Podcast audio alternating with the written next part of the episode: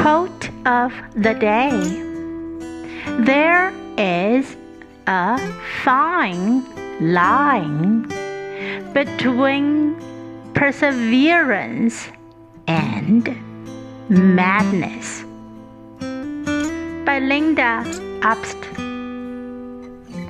There is a fine line between perseverance and madness. Word of the day madness. Madness